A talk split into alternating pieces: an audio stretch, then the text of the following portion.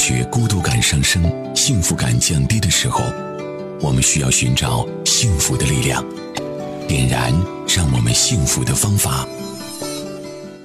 这是一档心理咨询服务类节目，运用简单的心理学来关注到我们的生活，然后呢是关注到我们孩子的健康成长、家庭教育、亲子关系。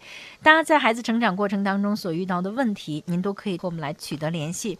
在节目当中，我们邀请到的是中国心理师协会首席督导师、山东树辉心理健康中心首席专家树辉老师。我们继续来帮助一位朋友啊，呃，这位朋友呢，他是一个妈妈。然后呢，他是这样讲到的，就是说现在啊，不知道。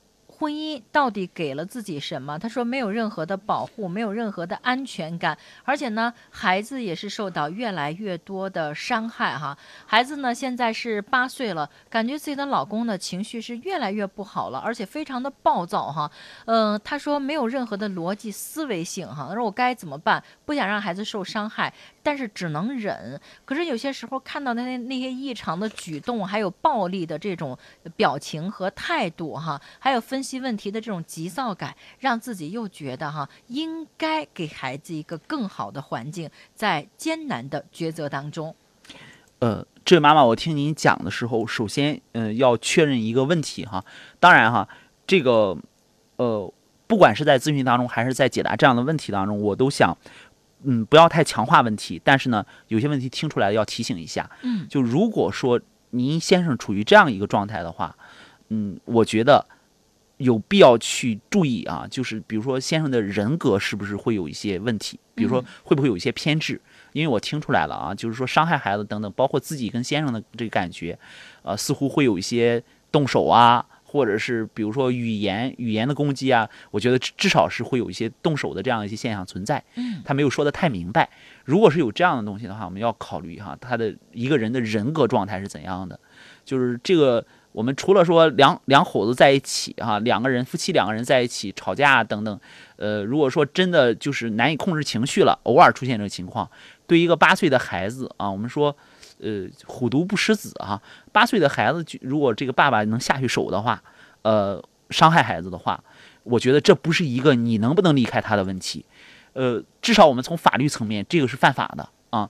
再一个就是我们可以申请一些保护的。比如说，你像妇联啊，啊，你像很多的这样的机构啊，都会保护我们的。这些妈妈最重要的不是你不能做什么，最重要的是你要想想，你是否有足够的力量去保护你的孩子。嗯，有的时候真的我们都不想啊，就是把那个把那个问题处理的极端。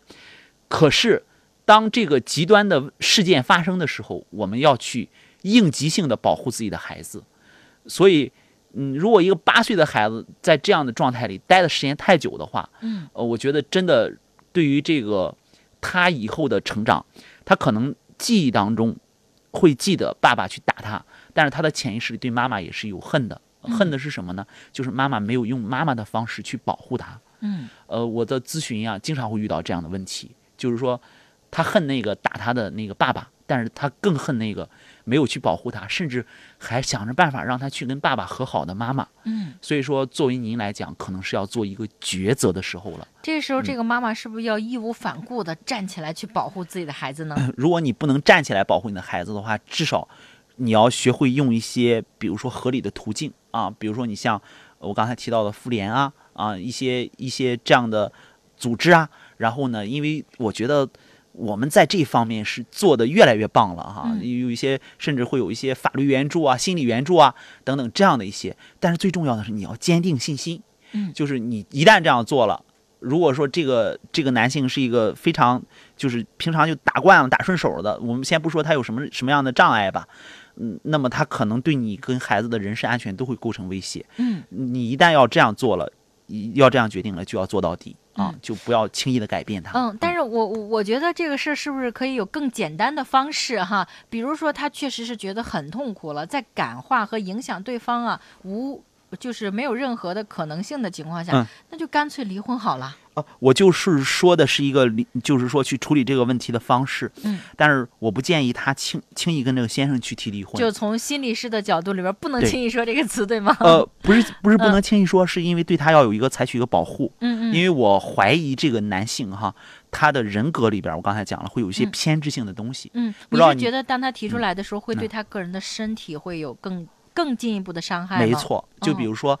先生在打孩子的时候，如果女士去保护，你本身没有那个能力，你又要去保护，然后你会发现这先生把你和孩子一块儿打，然后呢，打孩子打的会更狠。嗯这个时候呢，我们要聪明，就是我们比如说偷偷的报警，我我们去采用其他的措施，嗯然后呢带离，把自己跟孩子带离现场，然后这个就是对自己最好的保护。嗯啊就是你一定要想想你能不能做什么啊，然后你做做的这个目的是让把这个事件对孩子对你的影响降到最低，绝对不是出于一时的气愤嗯。啊，这个我们还是要嗯有一生活中啊，呃，嗯有一些女士她们会寻求安慰，不是找这些就是像妇联啊，或者嗯说是这个保护哈，他们会找家中权威的长辈。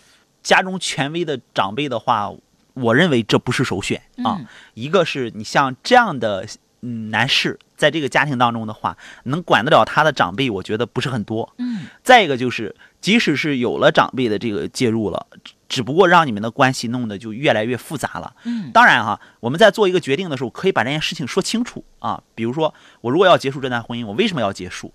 然后呢，嗯，我这个婚婚姻里边发生了什么？但是寻求这个长辈的支持跟保护呢，寻求长辈的支持可以，寻求长辈的保护，我觉得这个力度在我看来不是很啊够。嗯对，嗯嗯，只能让长辈越来越着急。嗯，嗯，而，且有很多年龄大的这个人呢，他经受不起这种刺激啊，嗯所以还是要谨慎一些。好的，要结束今天的节目了，感谢大家的收听。我们的微信平台呢是和你在一起一零一一。那同时呢，大家啊也可以拨打我们的场外热线是幺五五八八八六九二八九幺五五八八八六九二八九。呃，这个电话呢还可以加微信，进入到我们的群当中，您就可以实时的来咨询幺五五八八八六九二八九。